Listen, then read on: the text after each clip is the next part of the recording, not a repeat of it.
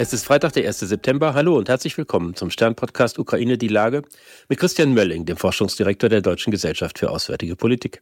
Ich bin Stefan Schmitz vom Stern. Guten Morgen, Herr Mölling. Guten Morgen, Herr Schmitz. Nun haben wir alle diese Pappdrohnen gesehen, die die Ukrainer offenbar zum ersten Mal eingesetzt haben. Die sind wohl eine Entwicklung, die ursprünglich dazu gedacht ist, Pakete in entlegene Gebiete auszuliefern. Die sind so billig, dass sie in großer Zahl eingesetzt werden können. Was bedeutet das für die russische Luftabwehr? es bedeutet erstmal einfach einen Anpassungsdruck. Also es gibt auch in diesem, auch in der, der Kleinheit, äh, die man da jetzt gesehen hat, das ist ja wirklich pittoresk und scheint quasi aus recyceltem Papier zu sein. Das ist ja total schön. Also es muss ja auch sozusagen auch den, den grünen Leuten das Herz hochschlagen. Aber äh, Scherz beiseite, es wird nicht der, die Wunderwaffe sein, die jetzt zu Tausenden unbekämpft weiterfliegt. Man wird sich äh, auf russischer Seite eine Lösung äh, überlegen.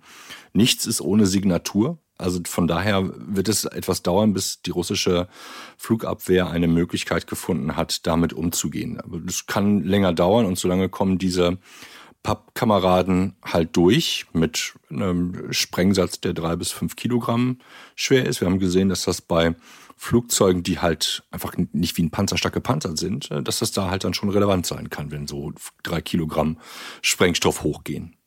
Einen interessanten Punkt finde ich auch, dass diese Drohnen ja offenbar sehr, sehr billig äh, sind.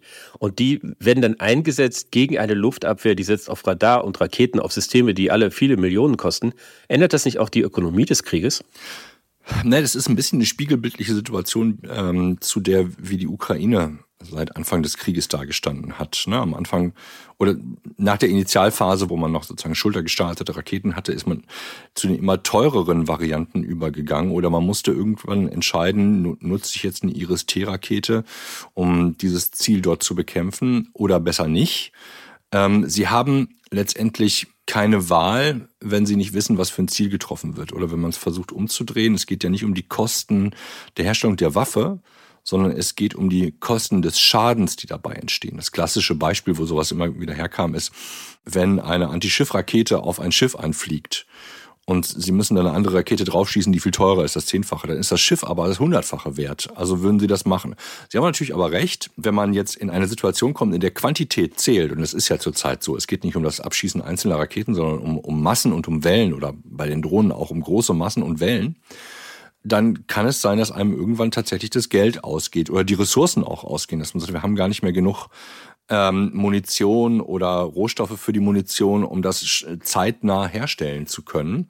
Und deswegen kann es sein, dass die Ukrainer jetzt versuchen, tatsächlich die äh, russische Luftabwehr zu überfordern, genauso wie man das umgekehrt auch versucht hat aus russischer Sicht, und dass man jetzt quasi in einen neuen Wettbewerb ähm, oder eine neue Phase des Wettbewerbs eintritt. Aber diese Phase, das ist eigentlich wunderbar beschrieben, ist immer der, der Wettbewerb zwischen Schutz und Trutzwaffe sozusagen, ne? also zwischen Angriffswaffe und die Waffe, die abwehrt. Ähm, das ist quasi die lange Geschichte von Waffenentwicklung seit, ich hätte fast gesagt, Kain und Abel.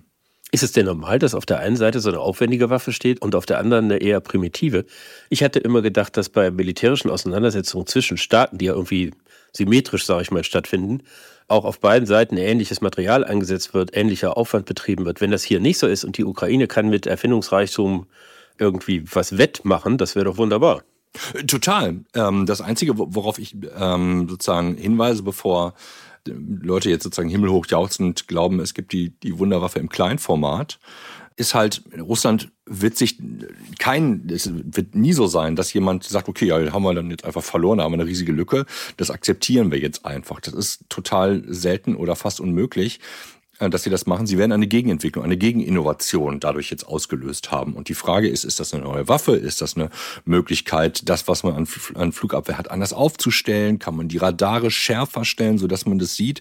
Es gibt ja immer noch ein Metallteil da drinnen. Ne? Und das verändert das, das elektromagnetische Spektrum vielleicht ähm, immer noch signifikant, wenn man anfängt, auf andere Punkte zu gucken.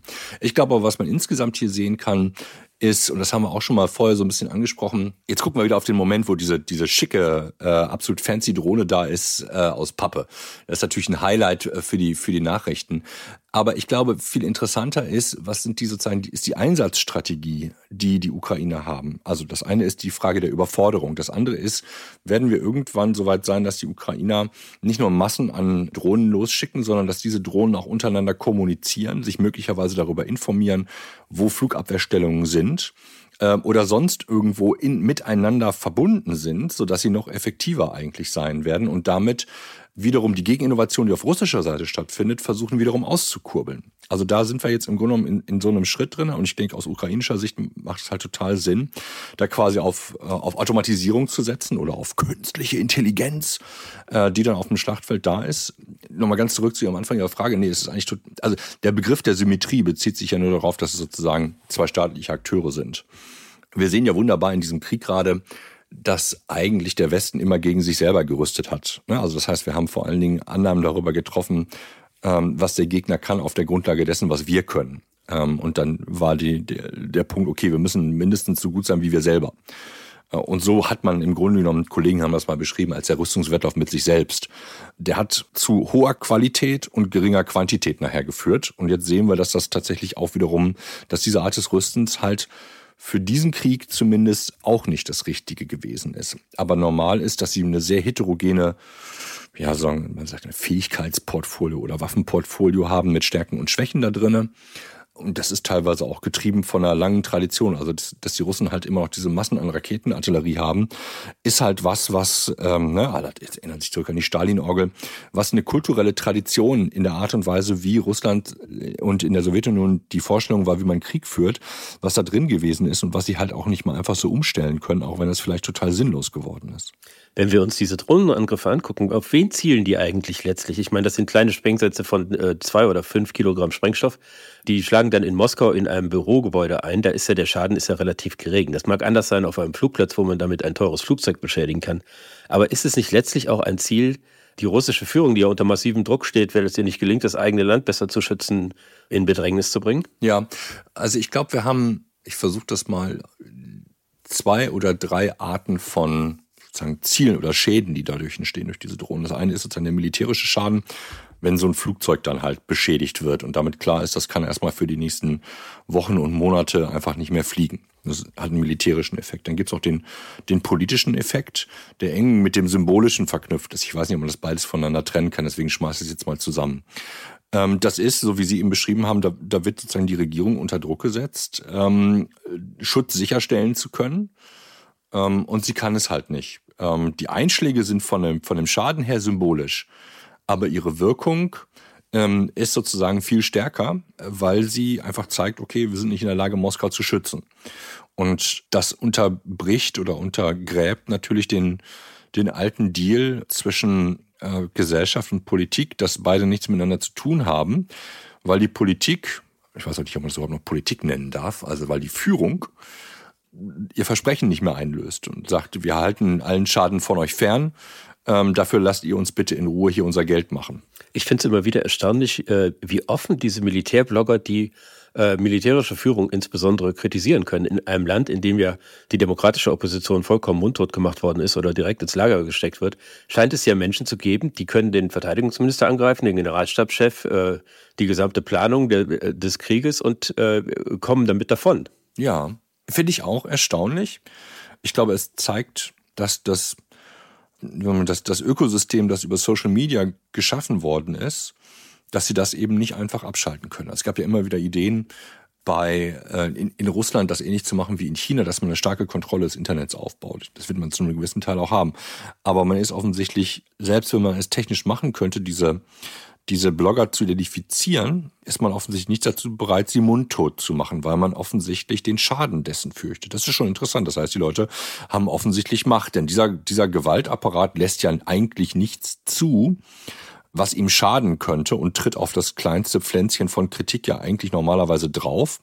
Es sei denn, es hilft. Und ich glaube, das ist der Punkt. Ich glaube, man muss fragen, und das kann ich nicht beantworten, warum hilft das eigentlich der russischen Führung zum jetzigen Zeitpunkt? Ist das ein Ventil, dass der Druck rausgelassen wird?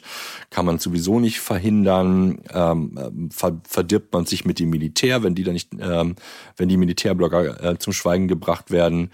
Ähm, weil natürlich das auch ein Kanal ist, über den, oder Kanäle sind, über die die Unzufriedenheit und Defizite über die Hierarchie hinweg nach, nach draußen getragen werden können. Ne? Also ich hoffe, dass die russische Führung weiß, dass sie halt im Grunde genommen völlig maroden äh, Offizierskorps hat, der halt genauso korrupt ist wie die Führung ähm, und deswegen aber auch nicht ehrlich darüber berichtet, was, ähm, was auf dem Schlachtfeld passiert. Und das, was die Blogger natürlich bringen, ist, sie bringen ein realistischeres Bild, ein anderes Bild mindestens von dieser Situation vor Ort äh, und sind damit ein Korrektiv. Allerdings, ich würde das Korrektiv im russischen System sehen. Das ist nicht zu vergleichen mit einer transparenten, äh, freien Gesellschaft, einem freien Diskurs, den, den wir in westlichen Gesellschaften haben. Das ist auf einem völlig anderen, findet auf einem völlig anderen Planeten statt. Aber Social Media ist eben nichts, was man einfach mal abschalten kann, wenn es erst einmal da gewesen ist. So rum würde ich es, glaube ich, framen. In China ist das sicherlich eine andere Geschichte. Wobei es ja nicht nur um Social Media geht, sondern äh, wenn man sich ansieht, wie Herr Prigoschin zum Beispiel beigesetzt worden ist, direkt neben seinem Vater in St. Petersburg.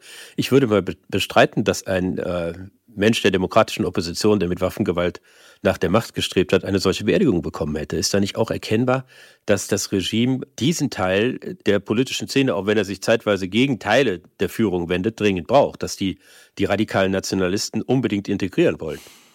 Ja, ich glaube, Sie haben, also Sie haben recht, man muss mit völlig anderen Maßstäben messen. Wir, wir würden Prigozhin als, als Verbrecher bezeichnen. Es gibt andere, die sagen, na ja, für die Russen ist der ein Held gewesen, es kam Robin Hood oder was auch immer.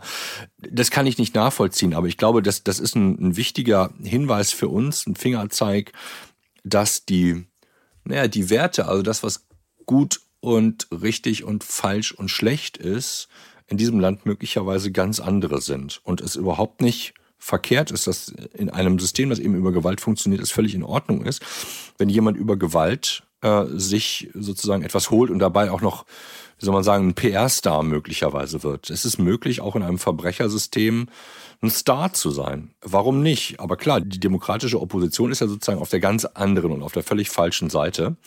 Also ich finde, es ist sehr, sehr interessant, das zu beobachten, auch dass, dass letztendlich das System Helden generiert, äh, die überall anders Verbrecher sind. Nehmen Sie den, den General Surovikin, der jetzt gerade entlassen worden ist. Der hat sich, zumindest der, hat sich in die Geschichtsbücher eingeschrieben mit der Surovikin-Linie.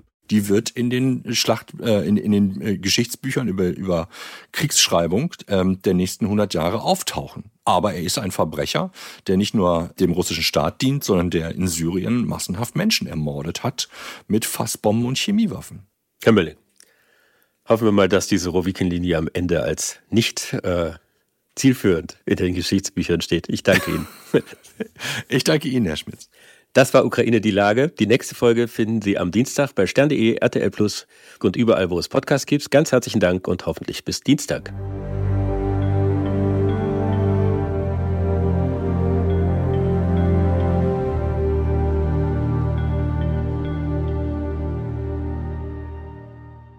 Dieser Podcast ist eine Produktion der Audio Alliance.